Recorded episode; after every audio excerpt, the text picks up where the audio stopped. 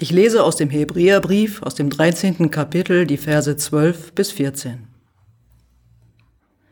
Darum hat auch Jesus, damit er das Volk heilige durch sein eigenes Blut, gelitten draußen vor dem Tor.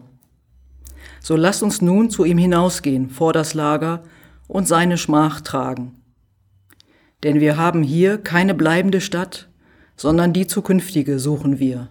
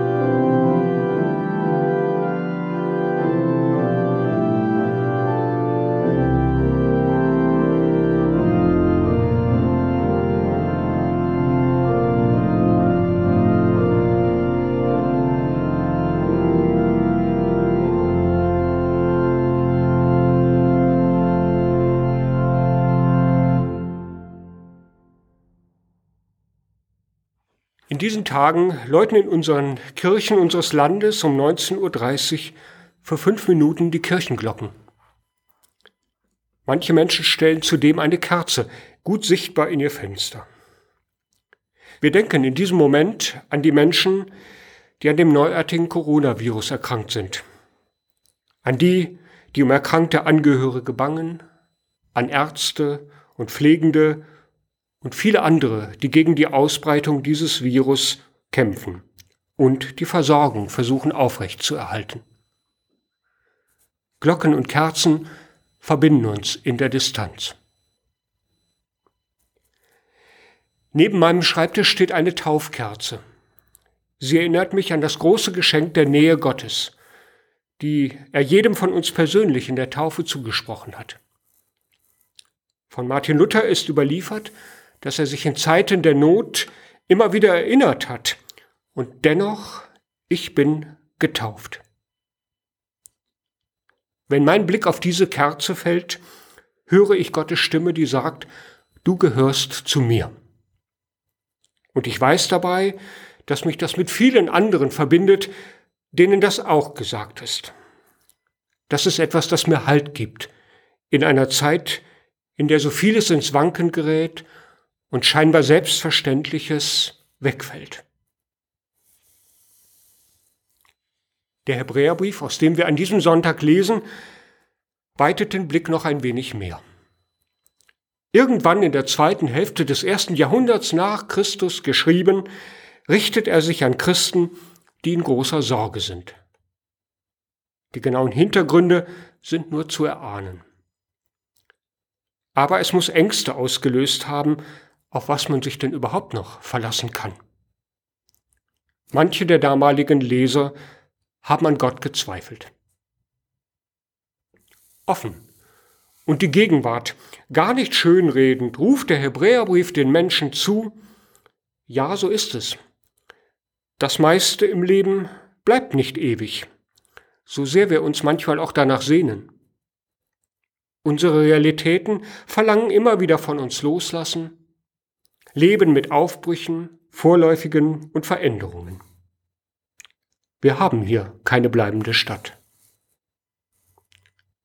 Aber so lese ich auch, das muss mich nicht bis ins Mark erschüttern. Etwas kann mir keiner nehmen. Christus, der sich selbst gegeben hat, durch sein Blut geheiligt hat, heißt es in bildhafter Sprache. Geheiligt, das heißt zu Gott gehörend. Wenn ich mich daran erinnere, lässt mich das aufatmen. Ja, ich muss lernen, dass vieles im Leben schnell ganz anders sein kann, dass ich Verluste erlebe, dass sicheres anfängt unsicher zu werden. Ich muss auch immer wieder lernen, mich Veränderungen zu stellen, aufzubrechen. Aber zu Gott gehöre ich. Das bleibt, weil er bleibt. Und wir haben eine Perspektive. Wir haben hier keine bleibende Stadt, die zukünftige suchen wir. Im letzten Buch der Bibel wird sie uns beschrieben als die, die uns von Gott her entgegenkommt.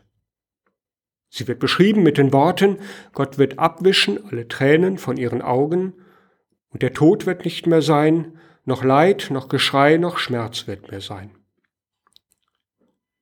Das soll uns nicht einfach auf die Ewigkeit vertrösten. Leben tun wir im Jetzt. Mit allen schmerzhaften Veränderungen, mit Loslassen und Aufbrüchen, und mit Christus. Auf diese Gegenwart fällt schon der Lichtschein der Zukunft.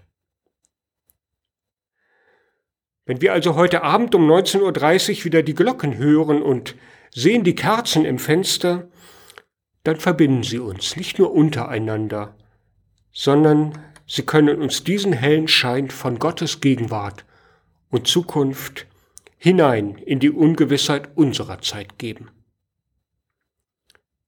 Und der Friede Gottes, der höher ist als alle Vernunft, bewahre unser Herzen und Sinne in Christus Jesus, unserem Herrn. Amen.